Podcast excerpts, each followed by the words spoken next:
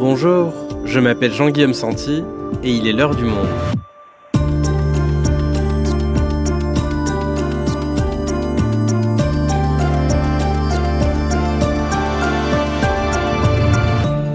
Aujourd'hui, à un peu plus d'un an de l'élection présidentielle américaine, comment expliquer le trou d'air en popularité de Joe Biden? En moyenne, 55,1% des Américains désapprouvent son action. Pourtant, Biden a mené un programme d'investissement massif pour moderniser les infrastructures américaines, il a des résultats positifs sur le chômage, mais il peine à imprimer, comme on dit, dans l'opinion. Face à des républicains qui ne ménagent pas leur coup avec une procédure d'impeachment et un Trump qui profite de ces procès pour à nouveau se poser comme la victime d'un complot, Biden est-il encore l'homme de la situation pour l'élection à venir en 2024 Gilles Paris est éditorialiste au Monde in English et ancien correspondant aux États-Unis. Il nous explique les raisons du désamour entre Biden et les Américains. Joe Biden, comment expliquer son impopularité? Un épisode de Cyrielle Bedu, réalisation Thomas Zeng.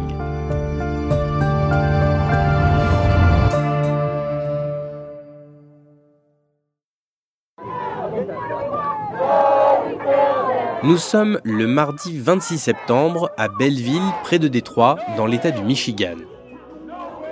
Depuis 12 jours, les ouvriers des usines du constructeur automobile General Motors sont en grève. Et ils ne sont pas seuls, le travail est aussi à l'arrêt dans les usines Ford et Stellantis.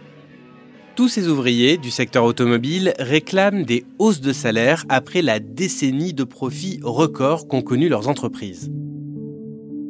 Et les grévistes vont aujourd'hui pouvoir compter sur un soutien inattendu.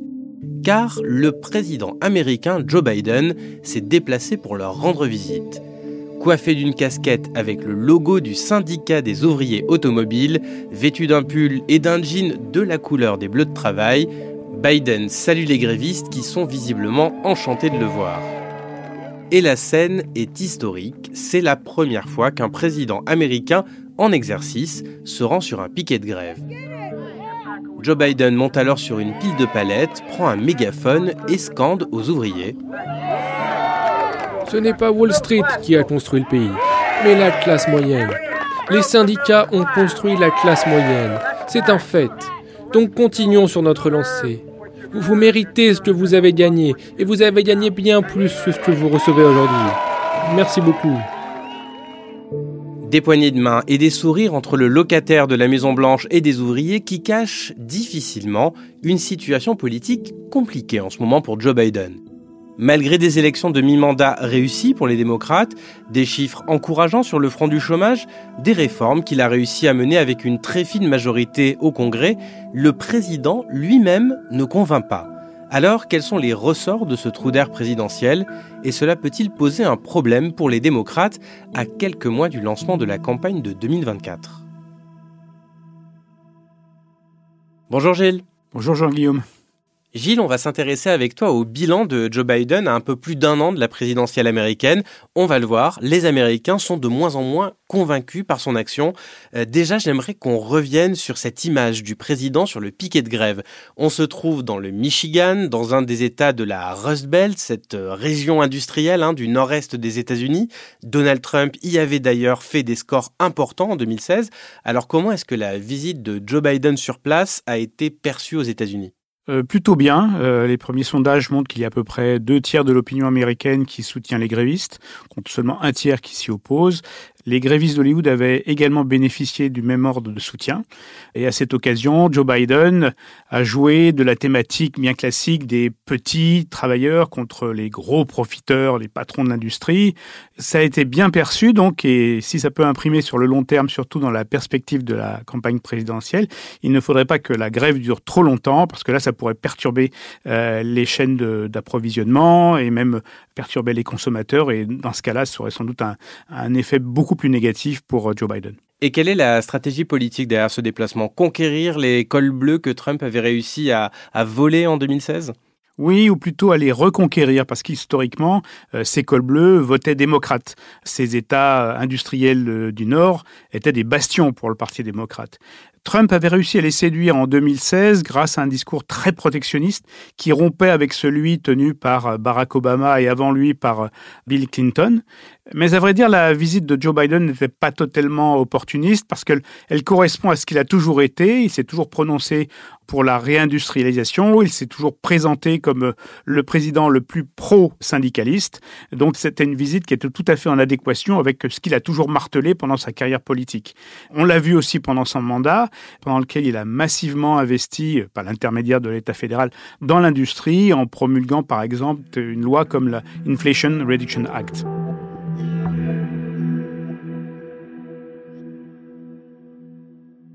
Alors justement, on va parler du bilan de Joe Biden aujourd'hui au-delà de cette opération euh, photo dans le Michigan. Alors tu viens de mentionner l'Inflation Reduction Act. C'est sans doute le texte le plus important qu'a fait adopter Joe Biden. En quoi est-ce que ça consiste exactement? Il s'agit d'un plan d'investissement pour réindustrialiser l'Amérique grâce à des subventions massives qui visent à effectuer une véritable transition environnementale. Joe Biden a vraiment mis le paquet pour faire revenir des usines dans son pays et pour réduire la dépendance des États-Unis euh, par rapport aux sous-traitants, qu'ils soient européens ou, asiatiques. Il le fait euh, principalement par des crédits d'impôt. Ce sont des sommes massives qui attirent effectivement beaucoup d'entreprises européennes, ce qui inquiète évidemment au sein de l'Union européenne. Et c'est d'autant plus un tour de force d'avoir fait passer une réforme aussi ambitieuse qu'il n'avait pas une situation très confortable au Congrès en termes de majorité. Effectivement, la majorité démocrate était faible à la Chambre des représentants et très très mince au Sénat, où il a vraiment dû jouer à la fois de la séduction et du rapport de force pour convaincre les sénateurs démocrates les plus centristes. Et est-ce que ce texte qui entend euh, réindustrialiser l'Amérique, il a déjà eu un impact sur les emplois?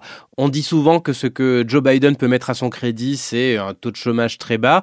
Est-ce que c'est lié à ce texte, à avoir réindustrialisé l'Amérique et donc euh, créé de nouveaux jobs? Non, il est encore beaucoup trop tôt pour voir les conséquences de, ce plan. Il faut beaucoup de procédures administratives, des autorisations pour les implantations des, des, usines, la reconstruction et la production. Donc il faudra sans doute attendre des années avant qu'on puisse mesurer les conséquences de ce plan de réinvestissement. Donc ça veut dire que le chômage est bas pour des raisons euh, extérieures aux réformes de Biden? Effectivement, le chômage est bas aux États-Unis depuis des années. Euh, ce qu'on constate, et ça a beaucoup marqué euh, Joe Biden, c'est qu'après la crise financière de 2008-2009, l'économie américaine avait eu du mal à retrouver le niveau d'activité qui était le sien auparavant. Et donc, on a eu une décrue du chômage qui a été lente, longue, dont a surtout bénéficié Donald Trump, mais dont bénéficie aujourd'hui Joe Biden, sans que ce soit lié dans l'immédiat à son bilan législatif. Donc si je te suis bien, ça veut dire que politiquement, il ne retire pas les fruits de ce taux de chômage bas. Les Américains estiment que ce n'est pas le fait de son action. Non, tout à fait. C'est encore le contre-coup euh, post-Covid, c'est-à-dire la remise en route de l'industrie américaine qu'on avait pu constater et qui s'est échelonnée euh, dans le temps suivant les secteurs d'activité. Et alors pour revenir sur le bilan, hormis euh, l'Inflation Reduction Act, quels ont été les autres grands chantiers du mandat de Joe Biden? Juste après son arrivée à la Maison-Blanche et parce qu'il avait justement le souvenir de la reprise très lente post-2008-2009, il a fait passer un vaste plan de soutien à l'économie américaine. Et puis après, il a réussi à passer un autre plan d'investissement très important sur les semi-conducteurs, ce qui a contribué, lui qui est toujours apparu comme plutôt centriste, modéré, euh, à le réconcilier avec euh, l'aile gauche démocrate qui s'était manifestée sous la bannière de Bernie Sanders, notamment pendant les campagnes présidentielles de 2016 et 2020. Donc des plans d'investissement ambitieux qui lui permettent de réconcilier son camp, mais aussi une lutte commune qui est offerte par la Cour suprême qui a remis en cause le droit à l'avortement. Absolument. Euh, ça a été un excellent moteur de mobilisation pendant les élections de mi-mandat en 2022. Et Joe Biden a su également utiliser la menace que représenterait Donald Trump pour la démocratie américaine pendant la même élection. Gilles, on vient de faire un peu le tour du bilan de Joe Biden et ce qu'on vient d'évoquer, c'est quand même loin d'être euh, calamiteux. Or, l'approval rating, c'est-à-dire la proportion d'Américains qui valident son action, il est très bas. Alors, comment expliquer que malgré toutes ces réformes, Biden n'en récolte pas les fruits? Effectivement, les sondages ne sont pas bons pour Joe Biden. Il y a même eu une enquête menée pour le Washington Post et ABC News qui a montré que dans le cas d'un duel avec Donald Trump, le républicain pourrait gagner l'élection de 2024 avec 10 points d'avance sur le président sortant, ce qui est énorme et ce qui a provoqué un petit séisme à Washington. Alors tu me demandes comment expliquer euh, que ces réformes euh, ne l'aident pas. Un élément de réponse, c'est peut-être qu'il n'a pas été élu par une majorité d'Américains pour faire ce qu'il a fait. C'est-à-dire que euh, après les quatre années de bruit et de fureur de Donald Trump, une majorité de l'opinion américaine voulait un pacificateur. Et Joe Biden s'est présenté pendant toute la campagne en pacificateur, prêt à, réconcilier les deux grands partis euh, des États-Unis. Or, une fois élu, il s'est lancé dans ces grandes réformes qui en font un président à l'égal de Lyndon B. Johnson, qui lui aussi, après un long bail au Sénat, une fois euh, parvenu à la Maison-Blanche après l'assassinat de John Kennedy, avait été euh, le fer de lance d'une modernisation en profondeur de la société américaine. Oui, on en avait parlé d'ailleurs avec toi il y a deux ans dans un épisode qu'on avait consacré aux 100 premiers jours du mandat de Joe Biden. La presse parlait de nouveau Roosevelt, c'était les unes des, des, magazines, des hebdomadaires, et tu nous expliquais que c'était plutôt un nouveau Johnson. Alors, cette comparaison, elle est toujours très pertinente aujourd'hui? Cette comparaison est pertinente dans le sens où, avec Biden, revient l'idée du big government, d'un État fédéral qui a un rôle à jouer dans l'économie du pays, qui est pas seulement régulateur, mais qui est aussi un acteur. Et ce rapport à, l'État fédéral, il s'était modifié pendant la pandémie, parce qu'on avait besoin euh, que quelqu'un prenne en, en, charge la lutte contre la pandémie, mais ce, soudain regain d'intérêt pour euh, l'État fédéral euh, avait vite disparu. Et Joe Biden, lui, restait sur cette idée d'une opinion américaine euh, prête à voir Washington jouer un rôle dans l'économie. Et il y a peut-être un décalage aujourd'hui entre cette idée initiale et la réalité politique du moment. Et un autre point peut-être, c'est que ces plans qui font réintervenir le big government, comme tu dis, ils pourraient ne, ne pas être suivis d'effet pendant une dizaine d'années. C'est du très long terme en fait, l'Inflation Reduction Act. Absolument. Et pendant ce temps-là, eh il a laissé en jachère des dossiers jugés bien plus urgents par les Américains. Il y a d'une part l'inflation, et on peut considérer que son plan de relance massif adopté dès les premières semaines à la Maison-Blanche a contribué à cette hausse de l'inflation qui est devenue une musique lancinante euh, dans l'opinion américaine. Il y a un autre dossier que Joe Biden a, négligé, c'est le problème de l'immigration. On sait que le Congrès est incapable de passer la réforme qui est pourtant nécessaire, mais en ne faisant rien, il a laissé une tension euh, s'accumuler à la frontière avec le Mexique. Et il y a aussi des, conséquences, c'est que les États, euh, souvent républicains du Sud, ont favorisé l'arrivée de migrants dans les grandes villes qui sont tenues par des démocrates, et notamment à New York, créant un problème beaucoup plus visible pour l'électorat démocrate.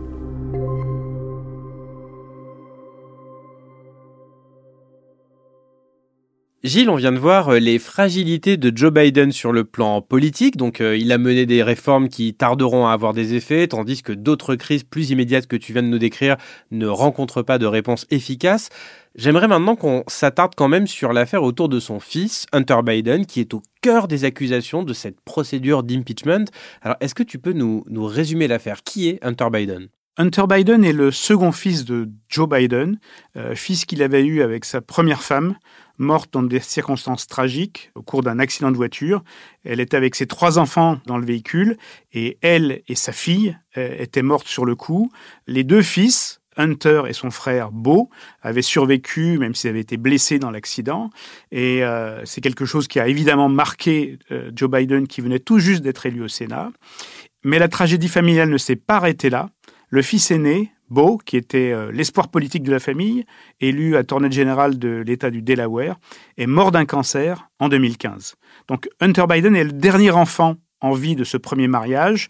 Lui a toujours été le fils prodigue, études euh, épisodiques, comportement euh, problématique.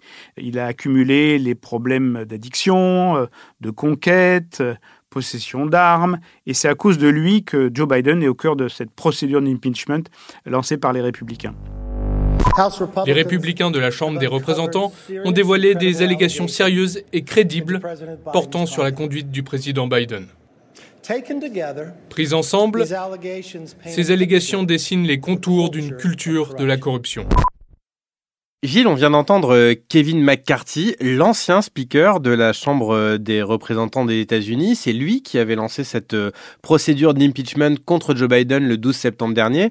Alors, il dénonce une culture de la corruption qui régnerait autour de Joe Biden. Pourquoi porte-t-il cette allégation? Alors, ce qui se passe, c'est que les républicains veulent prendre leur revanche après les mises en accusation dont avait été euh, la cible Donald Trump pendant sa présidence. Ils se servent de la vie euh, mouvementée de Hunter Biden pour attaquer son père, Joe Biden. On peut dire que euh, Kevin McCarthy a été poussé dans cette démarche par l'aile la plus radicale des républicains qui veut justement se venger de ce que les démocrates auraient fait subir injustement à Donald Trump. Sur quoi il s'appuie? Eh bien, c'est sur le, l'affairisme de, de, Hunter Biden. Lorsque son père devient vice-président après la victoire de Barack Obama en 2008, son fils va utiliser ce titre glorieux pour euh, avancer ses propres affaires. C'est comme ça qu'il se retrouve sans aucune expérience à un poste très bien rémunéré dans une compagnie énergétique ukrainienne. Il est soupçonné par les républicains, d'avoir profité de ce poste de vice-président euh, de son père, occupé par son père, pour mener des affaires à la limite de la légalité, laissant entendre que, évidemment, grâce à son entre-gens, il pourrait obtenir des, arbitrages, des décisions qui seraient favorables à ses partenaires euh, économiques et financiers. Le problème, c'est que pour que Joe Biden soit véritablement inquiété, il faut prouver que soit des décisions ont été prises dans un sens favorable à, son fils, des décisions au niveau fédéral, soit qu'il a lui-même financièrement bénéficié de cet affairisme. Et pour l'instant, euh, malgré des recherches pendant des mois, les républicains n'ont rien trouvé. Et faute de preuves, ça a donc très peu de chances d'aboutir? Absolument. Sans compter que les démocrates sont majoritaires au Sénat, et c'est le Sénat qui vote sur la culpabilité ou non d'un président en fonction. Il n'empêche, l'activisme des républicains, le comportement passé d'Hunter Biden, bah, tout ça ternit l'image euh, du président.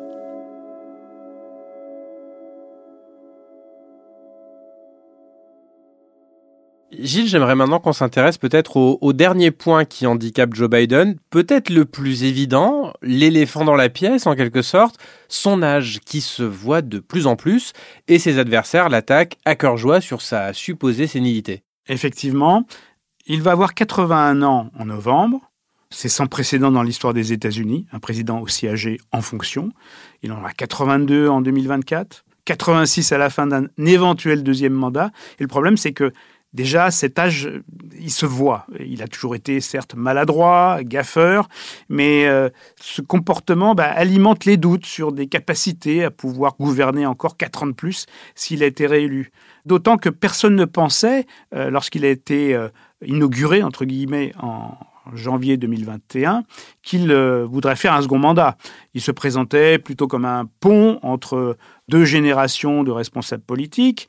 Donc, Joe Biden homme d'un seul mandat après Trump, d'accord.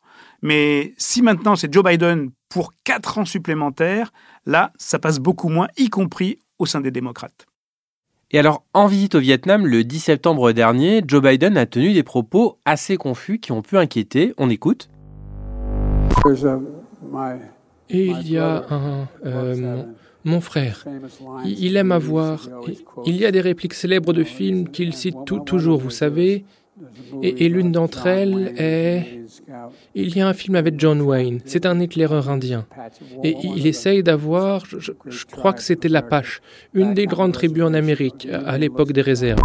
Est-ce qu'on peut dire que ces accusations de sénilité, elles n'ont pas un fond de vérité quand on l'entend? Je pense que l'épisode de Hanoï intervient au terme d'une d'une tournée marathon. Euh, il y avait auparavant le G20, une visite au Vietnam. C'est un homme de 80 ans. Donc il y a une évidente part de fatigue. Il serait difficile, je crois, pour l'administration de masquer une sénilité compte tenu de l'agenda qui est celui d'un président en exercice. Les rencontres qu'il a avec des dignitaires étrangers, c'est un peu difficile de masquer des absences répétées. Donc la thèse de la sénilité qui est développée à l'envie par Fox News et par les médias conservateurs ne résiste pas vraiment. En revanche, il a cet âge. Il a cet âge, tout en sachant que dès lors que Donald Trump serait le candidat républicain, tous les démocrates, quelle que soit leur réticence, voteraient pour lui dans le cadre d'une présidentielle. Alors justement, parlons-en de ce duel probable entre Joe Biden et Donald Trump pour la présidentielle de 2024, puisque leurs destins semblent irrémédiablement liés. Tu nous disais qu'un récent sondage donnait Trump vainqueur face à Biden. Est-ce que ça inquiète aujourd'hui les démocrates? Oui, bien évidemment. Mais il faut qu'on prenne bien conscience qu'on va sans doute vivre une élection présidentielle américaine sans précédent.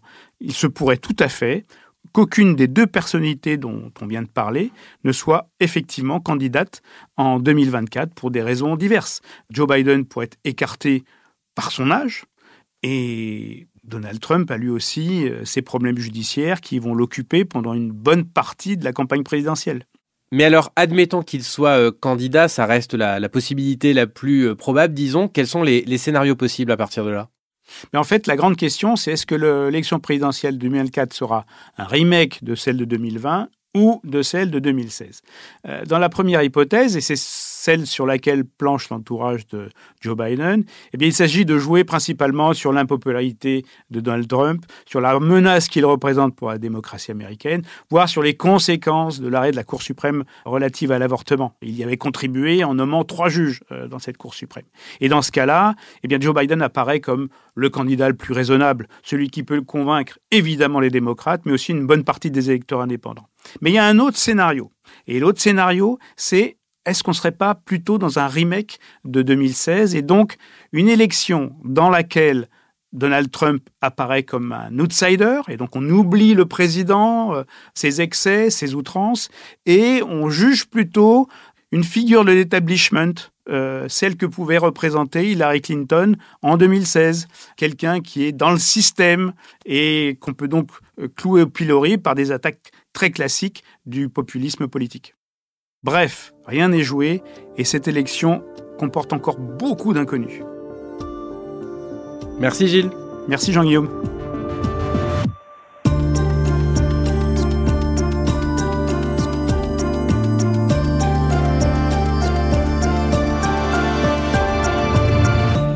Vous aimez l'heure du monde et si vous le faisiez savoir nous débarquons pour cette rentrée sur toutes les plateformes d'écoute de podcast, alors n'hésitez pas à aller nous suivre sur votre application préférée, voire à nous laisser un commentaire ou quelques étoiles pour nous recommander à tous ces nouveaux auditeurs et auditrices. Cela fait plus de deux ans que nous tentons chaque jour de vous proposer un podcast quotidien pour comprendre simplement et en profondeur les grandes questions de l'actualité et on recommence dès demain. Merci de votre fidélité et bonne journée.